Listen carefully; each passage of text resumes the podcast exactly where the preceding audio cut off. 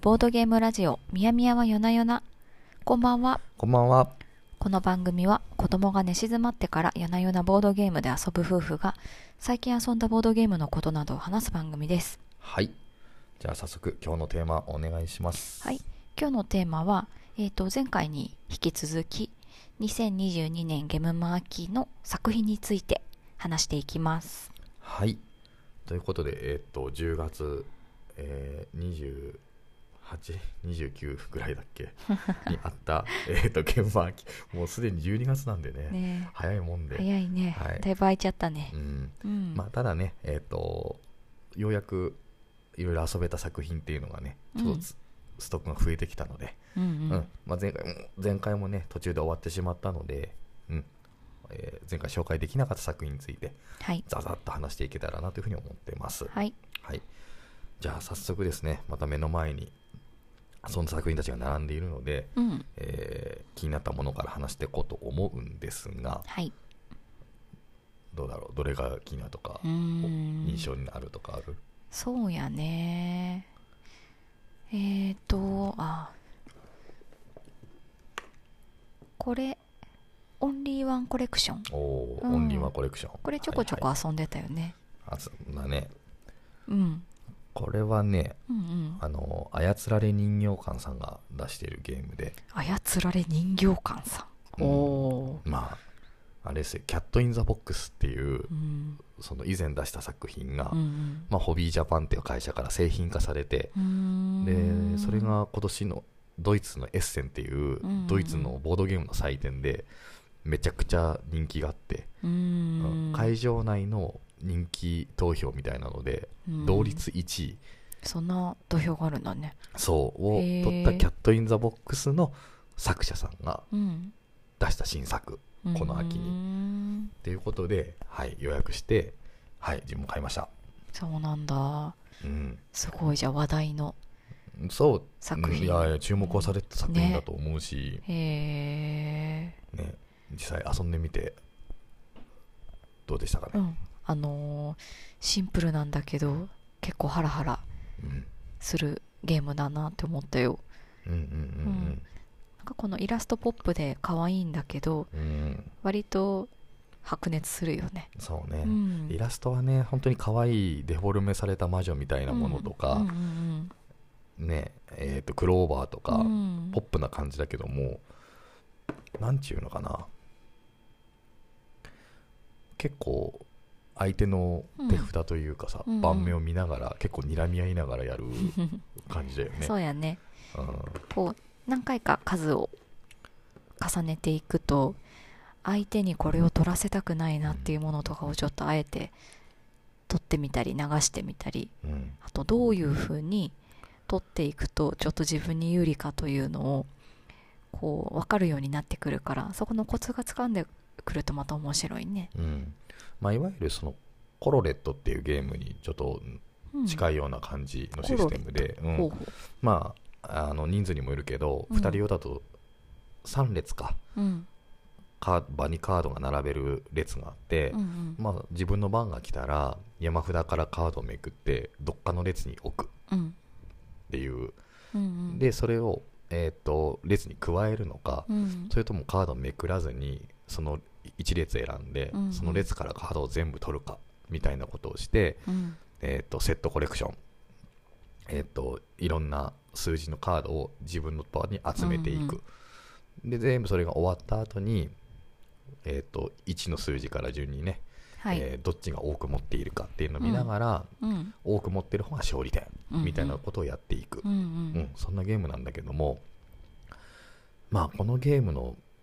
特徴的なところというか、うん特徴うんうん的うんうんっていうのがえーっとねまあいろいろあるけど特にしびれたというかいいなと思ったのは、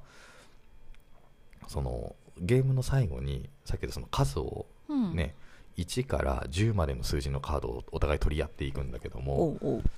1から10にねどっちが多いかっていう、その数のお大桜部みたいなことしていくうじゃない、んはいねそうその時にね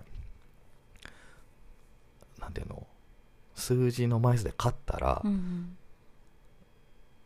手手に入るのがその相手が持っているその数字の数ああそうそうのしょ分が勝利点にそのままなるみたいなシステムで、うんうんつまり、えっと相手にたくさん取らせた上でうんその数字で競り勝った方がうんポイントがたくさん勝利点が入るうんみたいなシステムになってるから、うんそうただ圧倒的に勝ち抜くというよりうはん相手にも適度にカードを取らせながうらんうんその数字に勝っていくみたいなのを1から10の数字でこう見極めながらねうん配分していくみたいなのが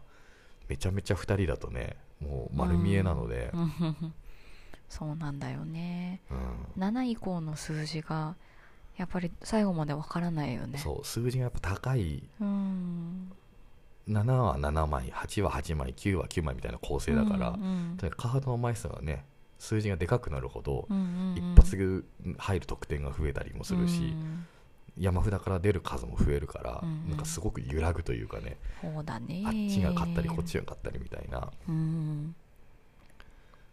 はい、まあなんせちょっとそんな感じでね、、そううんちょっと2人で遊んでても結構白熱するし、うんでじゃあすごいカウンティングのすごい複雑なゲームかって言ったら、うんなんかそればっかりでもなくて、うんうんううんんそうゲームのそう最後に5枚かでうんゲームに出てこないカードがあるから、ううんん結局なんかちょっと運の要素もあるというか、うんうんカウントしてても結局出てこないカードもあるし、うんまあその辺がねちょっとキツキツじゃないのもうんなんだろう夫婦で2人で遊ぶ分にはうんうんちょうどいい塩梅そうのだね運かなっていうふうに思いました、うんうんはい、ちょっと他にもいい要素がいろいろあるんですけどなんせ、うんあのそういうテクニックというかねう、んうん細かいあのルールのうん妙が効いてるゲームでさすがだなうんといううんオンリーワンコレクショうんンでした、はい、うん面白かったう、うんんじゃあじゃあ早速次いくよはい次はですねうんあーじゃあこれに行こうかな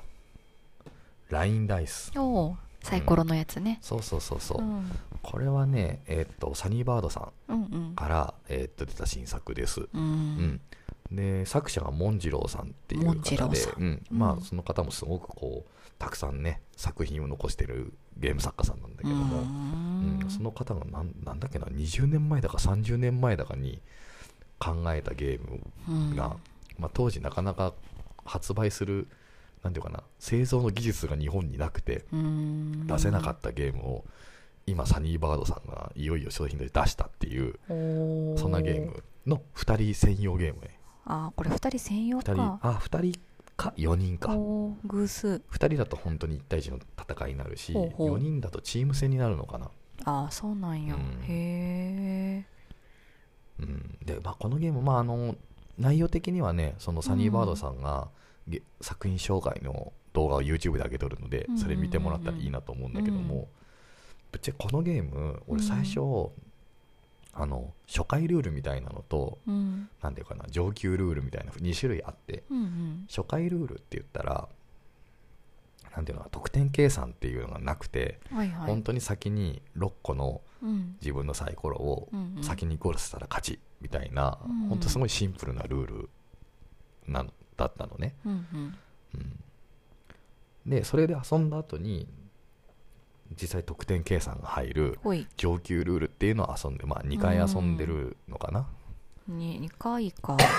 3回かな、うん3回した気がすうるん、ね遊びましたうんでその初級ルールやった時まあもちろん初級だからっていうのもあるけどあんまり面白いというかっていうのをうんピンとこなかったあのねーその本当のシンプルなルールの時そはうそうそう先にゴールするだけみたいうんな、ううんんただまあダイスの動かし方は分かって、うんうんああまあこんな感じかっていう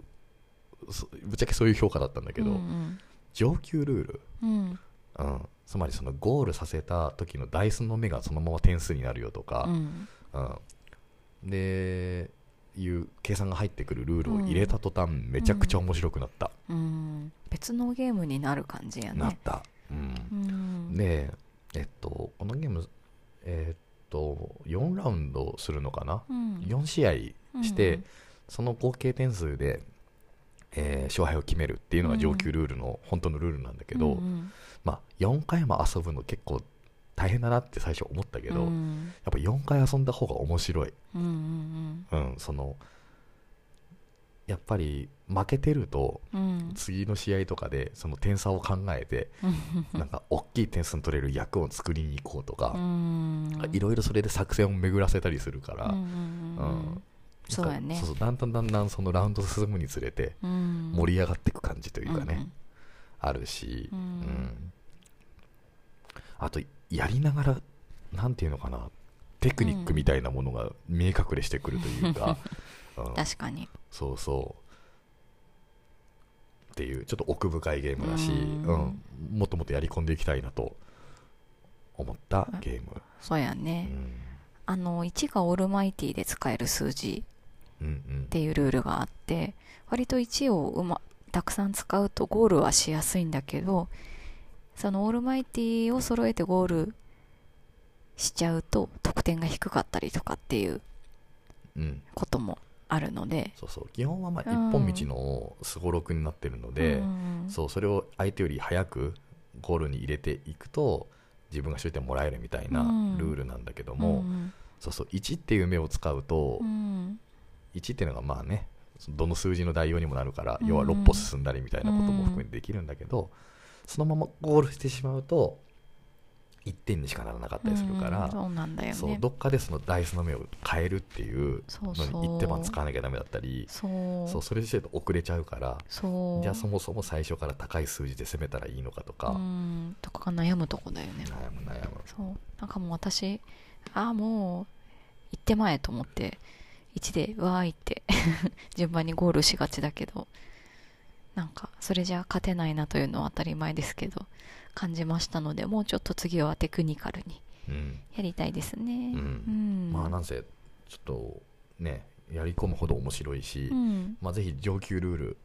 あの4戦うんうん連続でやるやつか、うまんあ、途中で中断してね別の日やってもいいと思うので、うんうんうんもしそのルールをやるっていうのがちょっとおすすめな感じでした、うんうんはいという2つ目ラインダイスはいです、はいうんで次なんでしょうねうんうんあそしたらこれ間違い探し開発うんうか、んうんうん、これなんかサクッと楽しめる面白いゲームだったなうんうんうん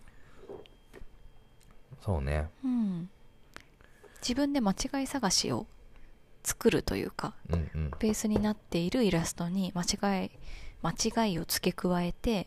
お互いに当て合うゲームなんだけどただあってこう当てていくだけじゃなくってなんかこう間違いのこのなんていうの大きさ物理的な大きさによって後から点数が変わってきたりとかうんそういったゲームですわ伝わるかうなんうんそうね、うんまあ間違い探し開発課っていう会社に入って、へいへいこまあ、れ間会違い社探しを作るっていううん設定のゲームなんだけどうも、んそうその自分が作った間違い探しを相手に解いてもらう、うんそれもせ砂時計がついてはその制限時間内にやってもらうって話なんだけども、うんそう今言ったようにその早く見つかっちゃうとうんうん、得点にならなくて、うんうんかといって最後まで見つからなかったりしても得点にならないみたいな話があるからう、んそのちょうどいい時間帯に見つかるようなうん絶妙な間違いを書くっていうのうがんこのゲームのミソうんでさらにその最後まで見つからなかった時も、うんえっと、その見つからなかった間違いの大きさによってねうん得点が入ったり入らなかったりするから、うんつまり大胆な大きい間違いを作って見つからなかったらうんめちゃくちゃ高い点が入るという、 そうだから攻めた方が強いみたいなところがあるので、ねえそうでも見つかりやすいからそのあたりはこう難しいよねそうそうそうそううんでおそらくこれ人数が増えるとうんえっと、いろんな視点から見るからうんおそらく間違いを最後までキープするっていうか見つからないようにするってうん結構難しいんじゃないかなと思うんだけどうんうんうんも、2人だとね本当にこう交互にね、うんあの作った間違い見せ合うみたいな感じになってるかあーそうやねら、割と最後まで見つからなかったりするというか視点が少ないから、ううんんだからより大胆なねうん間違いを攻めていきやすくなってるのかなっていう気もして、そうねはい、面白かったよう。んうんまあもともとこのゲームなんか春えゲームマーキーの新作というよりは、うん。まあ、ボードゲームさんっていうあうのんしりと、しりとリミットほ10とかあのしりとり44う。ほう。ほらあの10分間でしりとりああ。していくゲームあったやんかはいはい、あれか。あれを作ってるサークルさんがもともと出したゲームでああ、そうなんだ。そうそうなるほそれどをね。オインクゲムームズさんっていう、うんこれもまあすごい有名な日本のパブリッシャーさんとか会社がうんうんうん製品版として今回出したっほていううもの、えーそうなだんからだも。うもう間違いがないというかね、作りでしたね、えーはいなるほどしりとりのやつはもう一人でずっとしてたくらいだったから、うんなんか懐かしいな、うんでツイッター上でもねちょっとやり取りしたけど、うんこの間違いを加えるっていうのがすごい斬新だから、うん、またこれが世界的にもねどんな風に評価されるのかっていうのはうんうん気になるなっていうそうねのは話をしてたところです、うんうんうんえちなみにその楽しみボドゲームさんっていうサークルが、ゲームマ春に今回秋かに新作出したのが「うんうんただいまの決まり手は」っていうゲームでー、おーそうあの鳥獣ギガの動物使ってうん相撲の演技をして、これは今何の技で決まったかみたいなのをなんていうかな紙芝居じゃないや、うんなんか人形を使って表現するみたい な相撲ゲームみたいなのを出しててそうなんだへーはい実際の決まり手と同じというかなのかねねどうなんだろうねちょっと気になる感じではあるけどほうほうほなんか割とやった人は評判が良さそうな感じ、そうなんだ面白そうんまあ、うんボードゲームさんね本当にいつも面白いの作ってるなと思います、はいとないるうほどことで待合探し開発課うおーはいはいどんどんいきましょはい、うじゃあ次はですうねん、みやみやはどうですかうん、じゃあスリップストリーム、ああこれねはい、うんこれはね四等星さんっていうサークルのほうほう森さんっていう方が、ほうはいえー作られたアブストラクトゲームですね二人ア専用ブストラクトゲーうム、ん、でその森さんって言ったらねあのー最近もそう有名な話題のゲームをいろいろ作ってる、ああそうなんやそうそう方なんだけど、えー、じゃあとても熱いうん、んだね熱い方なんだねそうそうそうそうそうそうへで今回サインもいただいてえああ本当だはい、ありがたいですね。で、まあ、今回、まあ、このゲームの詳しいことについてはですね、うん、うん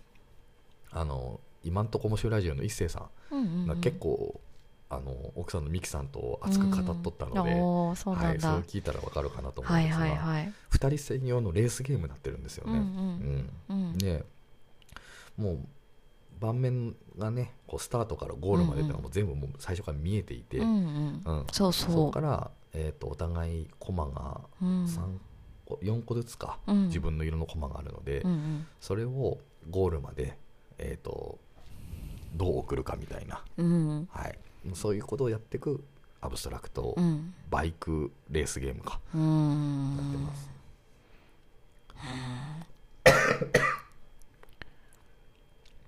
これ奥が深いよね深いああなんかただただゴールすればいいんでしょうって思ってたら痛い目に遭うというかゴールできない永遠にうんまあ絶対その前に進んでいくから 収束はしていくんだけども、うんいやあの何がすごいって、うん基本自分はそういうアブストラクトっていううんゲームが苦手なのよ、ああそういなわんゆるだオセロとかああ将棋みたいなあ盤面に全ての情報が出ていて、はいはいはい勝敗が要は先が読める人が勝てるみたいうんうんなゲームがあんまりその先が読めないのでうんうん苦手なんだけど、うんうんこのゲームはそれを上回るこう面白さがあるというか、うんうんおーで何が面白いかって言ったら自分が一番好きなのは、そのタイトルには「スリップストリーム」っていう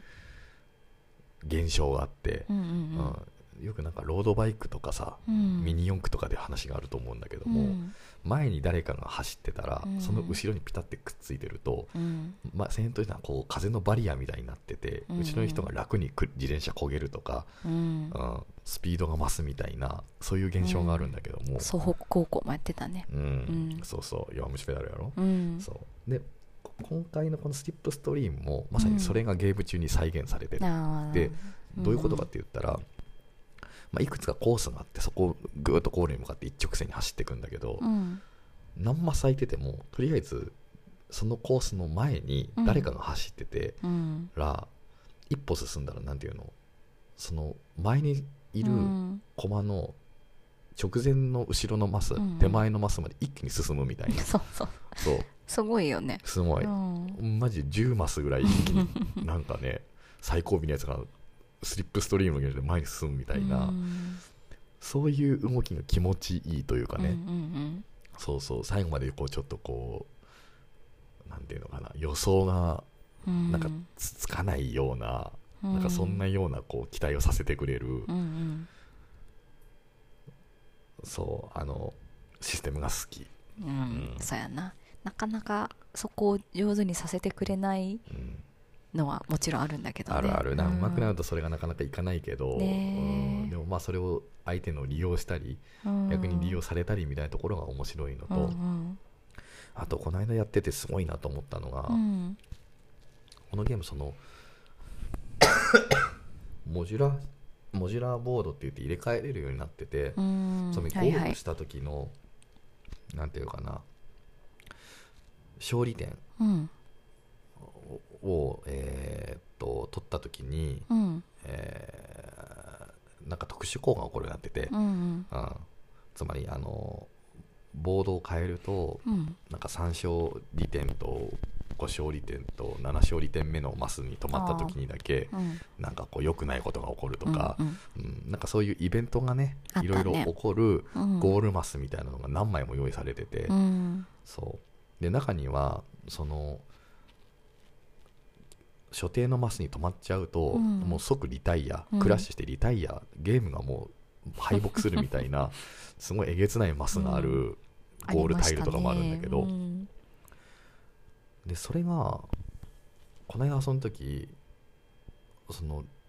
なクラッシュマスそのリタイアする一発負けのマスっていうのが、うんうん一見なんか3マス目となんか8マス目とか結構バラバラに置いてあって、うんうんこんなんなかなか踏まないだろうと思ってたんだけど、 うんぴったり止まることはないと思ったら、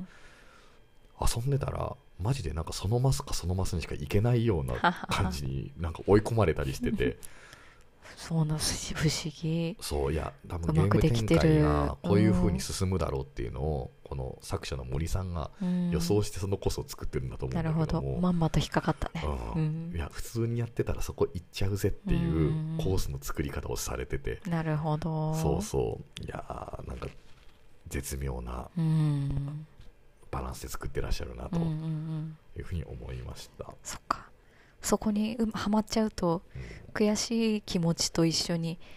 ここかーみたいなそうそうそ気持うそうちになるねな んか思ったうん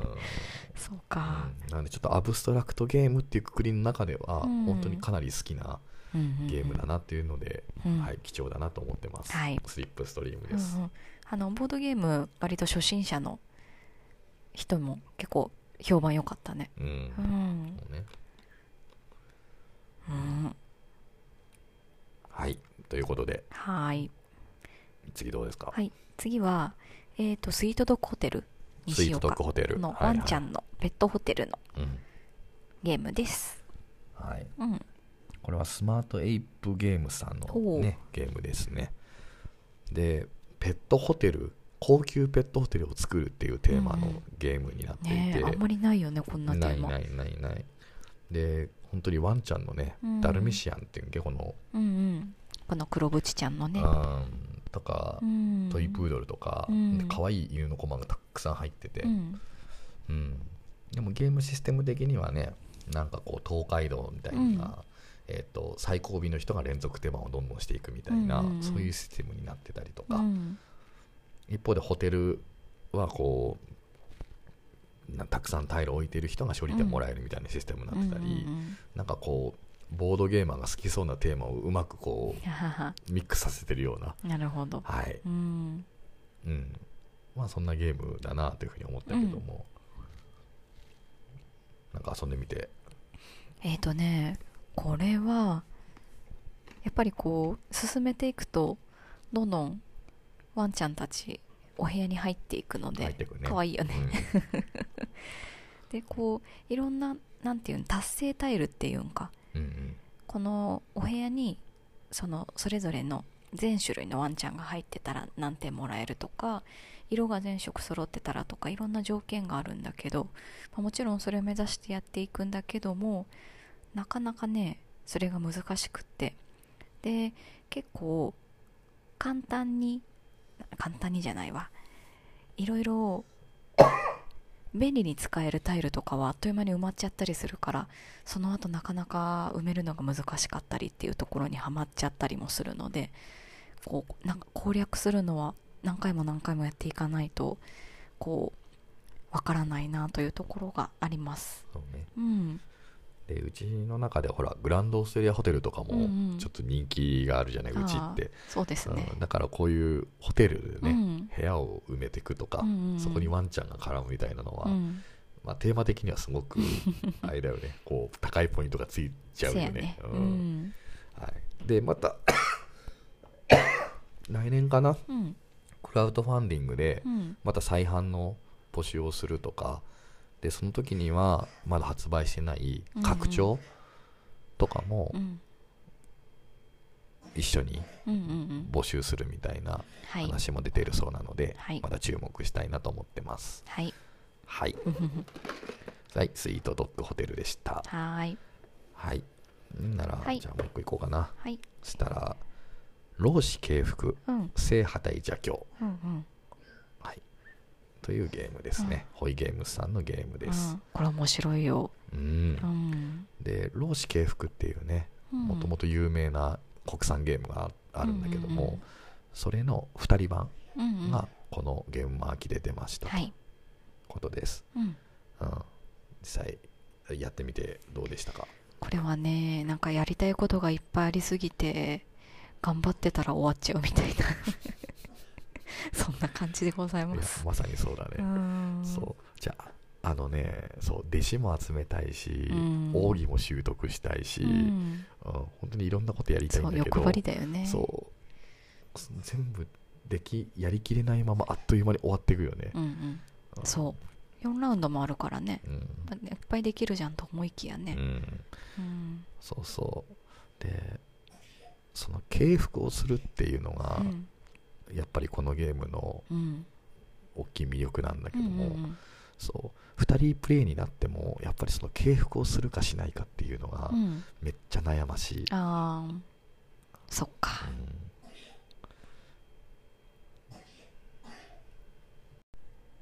はいうんということで本当にねその敬服、うんうまあん要は敬服するとね要は相手のアクションうん自分もできるっていううんうんところが強みなんだけども、ねうんね、今回はその弟子を加入するときにも、うんその敬服チップが必要な弟子とかも出てくるから、うんそうなんていうのかなより敬服チップを集めたくもなるし、そうそううん敬服チップなんかもらうとすごいもう大量に持ってて余裕じゃんって思いながらあっという間なくなっちゃうねあっという間になくなる、うんさらに取りすぎても使いこ、うん使えないまま終わっちゃあってあもったいないでね使えないいとなんか結構処理点にならなかったりするのあんまり、うんうんうんそうそう確かにって考えると程よい数が欲しいけど取れるチャンスもそんな多くもないし、うんだからもうあれもしたいこれもしたいがうんうんギュッと詰まってるよね、うんうんはいねこれは一番最近遊んだゲームでもあるのでうん結構記憶に新しいというかうんまた遊びたいねあと多分なんかいろいろね、うんいろんなこうカンフー映画とかのオマージュがいっぱいあるんだと思あうあけなどるほさどそうなんか弟子がさうん普通のおじさんなんだけどさ、うんなんかこう鍛錬してうん強くなったらさ、うんなんかい幽霊みたいになるとか さもう正直よくわかんないそうでも絶対これ元ネタあ キョンシーるみたいなそうそうとかなん かいろいろあるからねちそょうっなんかと元ネタを知りたくなるよねね確かに裏返したらどうしたみたいな感じにどなうっしちゃたうみたいな人結構いあるんよたねどうしたんってなってるよねそうみそんうなそうそうあれ面白いね、もうねはい、でうん今、拡張かななんか新しいものをまた準備してるというか、考えてるみたいな話も聞いて、うんうんなんか第三の勢力が加わるとかなんとかみたい な、ねい、ける話を聞くのでそうなんだ、またちょっとそれもどうなるのかなってねいうのは、ま楽たしみだね注目しておりますとうんうんいうことです。はいはい、であとちょっとこれはねなっちゃんとまだ遊べてないんだけど、うんうんこの間あの身内で遊んだ時にね、うんうんその友達と遊んだ時にうんめっちゃ面白かったゲームがあったので、えーこれもさらっとだけ触れておこうと思います、タイトルがですね「愛人に私の財産の半分を遺贈する」っていうゲーム、うんこれタイトルねおーでえーっとサークルさんはワイルドカーズさんかワイルドカーはいズ、さん、北海道の弁護士さんのやってるサークルなんかなへえ、弁護士さんだから作れるテーマなのそこうれだは、ねそう要は財産分与をテーマにしたカードゲームみたいになってへてえ、で面白いこれをこの間5人うん5人で遊んだのかな、うんうんうんめちゃくちゃドロドロのバチバチにな ったわそ揉めたんのだそれぞれ最初に役割が与えられるんだけどうも、ん配偶者とか、うんうんあの子供とかね、うん高一高二要は長男うんうんうん次男みたいなんとか、うんあと親とかねへえへあと愛人とかがいてえうんでみんなやっぱその実際の相続の、うんえっと、お金の分与のバランス、うん2分の1は親にあうのん配偶者に行ってみたいな、はいはいその買った時の配得点の配分もそれに習ってるからうんそう配偶者はすごくその財産 を相続しやすいうんうん強い位置にいるんだけどうも、んその分めちゃくちゃ妨害されるみたいなああことがあったりとかねそっかで愛人って逆にもう何て言うかなうんそのつながり的には一番遠いから一番相続しにくいんだけどもうん遺言書が出るかどうかでめちゃくちゃその配分変わったりとかねねうん、で子供がいると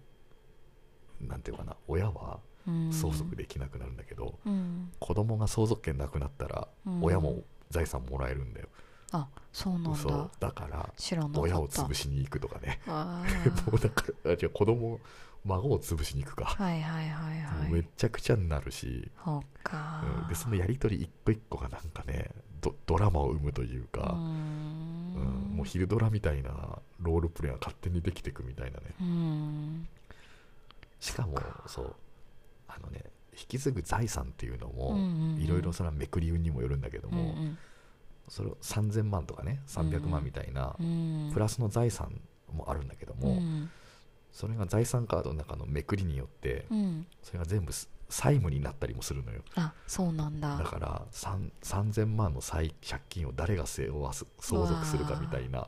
話になったり、まあ、それが勝利点にもなるんだけど、うん、だから借金の押し付け合いをするしないそれを配偶者となんかうん子供たちがやり合うとかさっていうのをね実際やったらほらもう嫌やん自分がやったらでもゲームだからさそうだねワイワイできるみたいうんな重たい気持ちになっとるわ今いやいやいやうんそうっていうゲームですへえ一応これ適正はねなんか4人がベストだよみたいなことあそこにそう書ないんてだあるけどうんうん一応2人から6人で遊べるのはいではいはいまあ、1回2人プレイもちょっとやってみたいなと思うんそうやっている、うんね OK うんただまあもうちょっうとんなんかルールの調整はいるんじゃないかなと思うその2人で遊ぶならああそうなんそやう結局カードの出方とかうんうん明らかに多人数でやる時で少なくなるから、うんうんうんまあちょっとややりながら、うんそういう調整もやったらなと思ってます、ほーいまあ、なぜこの愛人に私の財産の半分を遺贈するは、うんはい、めちゃくちゃ面白かった、ああそっかはいですああすごいですねはい、というところで駆け足で言いましたが、はいまあ、ざっと遊んだゲームマシン作はね、うんうんこんなところかなうんと思います、はいであと、まあ、おまけってわけじゃないけども、うん今回、えっと、わ自分がみやみやがですねその定年日ゲームズっていう、まあ、富山のねうんボードゲームサークルさんにうんこうんう混ざってはい売り子をしに行ったってことがあったんだけども、でその自分がね紹介するとなんていうかな宣伝になるんじゃないかみたいな話だけども、うんうんまあ、あえてねもうう今んうん一応そのお手伝い終わって、うんちょっと区切りがついた上で定年日ゲームズで本当に自分が好きな作品っていうのもうん2つ紹介したいなと思ってます、うんうんはいでもう売り子もずっと2日間ねうんいろいろ振ってたらなんかねこれ面白いよって言いまくってたらもう自分もなんかすごくこのゲームめっちゃ面白いなっていう風に自分もなんかどんどん刷り込まれてって愛す着ごいも好湧きくにね愛着が湧いてるんだけど、素晴らしいゲームうん、それもざっとねうんますでえっと低燃費ゲームズには厳密に言うと2人ボドゲ作家さんがいてうん うん剛さんって人と、はいね、羊ヶ丘の塩さんっていうこのお二人がうん作家だとしてそれぞれが作品を作ってた感じない、うんでえっとまずじゃあ塩さんのことから言うと、はい塩さんなんかね今回の現場に4作品ぐらい持ってたんじゃないかな、うんおーそうなんだすご1い人で4作品持ってくってなんかちょっとしかもそれは新作っていうねすごいねちょっともう異例中の異例なんだけど多分、うんでもその中でも個人的に一番好きなゲームは「うんカメレオンの定義」っていうゲーうムんなのはいよ、はいうん、でこのカメレオンの定義って、うんあのートランプをを自分で用意すれば遊べるっていうタイプのゲームでもともとその PNP っていうのかな、うんうんその無料でデータ印刷して自分で切り張りしたら無料料で遊べますよみたいな風にほう配布したゲームのちゃんと,、えー、と塩さんがその印刷して裁断してスリーブに入れてっていう風に、まあ印刷する手手間暇をうんかけずに遊べますよってした製品版を今回出してらっしゃあったそうなんだうんへえでこのゲームの何が面白いかっつったら、うんえっとトランプで遊ぶカードゲームなんだけど最初どうやったら勝てるかが決まってないのようんうんゲームの最初に、うんうん、ただトランプのカードが手札として何枚かお互いに配られてて、ううんんそっからスタートするうんでじゃあどうやって勝敗が決まるかって言ったうら、んねそのトランプのカードうん手札以外にそのゲームのルールカードみたいのがうんうん別に手札で持ってますと、うんでゲーム中そのトランプのカードを自分の要は場に加えてうんいくか、うんもしくはそのルールを1枚追加するかみたいな、まあそういう選択で一手間を消費していくって感じ、うんうんだからルールを自分でこう付け加えていく感じうんのゲームなんだよね、自分がもちろん有利になるもの有利なのを出していく感じ、ねでそれが場にルールが自分も相手も含めて5枚で揃ったらもう終了フラグ切られるって感じだから、うん要はそのルールを加えるのに一手番使っちゃうから、うんその間に相手はその相手が出したルールにうん何、なん、ていうのかなちょっとこう有利になるように自分もカード調整したりするから、うんちょっと不利になるのねねえそうでもルール出していかないと勝てないしみたいなところで。うん手札を整えるのかルールをつ追加するのかみたいなのかがにずっとずっと突きつけられる、うんうん、結構その感じがね、うん面白いというか、はいはいはいありそうでない感じ、そううんねもう常に常になんていうか最新の情報に更新しないといけないみたいなそうそうそうそうそうそう、はいということでですねえーっとここで現場の秋のね、えー紹介会第2回目をねちょっと終わろうと思いますはいちょっと子供が目覚めましてですねちょっとこれ以上難しそうな感じですねはいでまあねその最後紹介しきれなかったプレイオブショームとかねあの駆け足になったカメレオンの定義とか、えーその辺のことについては何かしらの形でねまたちょっとこう何ていうかな自分の好きなポイントとかねっていうのをお伝えできたらなというふうには思っております。はいでねまだ 正直まだ遊べてない、えー新作っていうのもあったりはするんですが、まあ、そちらもねぼちぼちと遊んだらまた時々発信していこうかなというふうには思ってます。ということで、えーっと、現場秋、えー2022、えー新作感想会かな。2回目もこれで終わりたいと思います。で、次回はですね、えーもう年末ということで、えー夜な夜なボードゲーム大賞という毎年やってる、まあ、うちのラジオで勝手に決めてる我が家の、えー年間大賞をね、また発表していきたいなと思ってますので、えー聞いていただけたら幸いです。では、おやすみなさい。